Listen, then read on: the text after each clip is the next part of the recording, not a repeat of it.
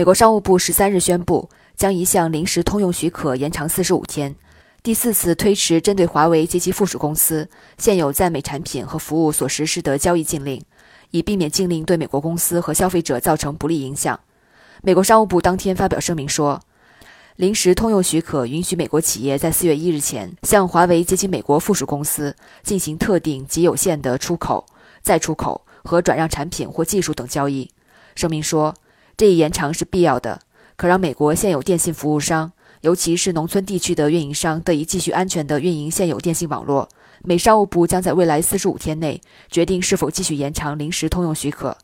美国商务部去年五月十五日将华为及其六十八家附属公司列入实体清单，其后于五月二十日、八月十九日和十一月十八日连续三次发布为期九十天的临时通用许可，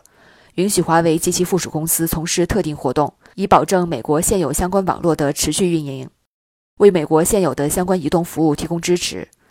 美商务部八月十九日还将另外四十六家华为附属公司列入实体清单。据美国商务部此前声明，临时通用许可之外的出口、再出口和在美国国内进行的产品或技术转让，仍需获得美国商务部下属工业和安全局颁发的有关许可，而默认审查状态为否决。新华社记者周周、金月磊，美国华盛顿报道。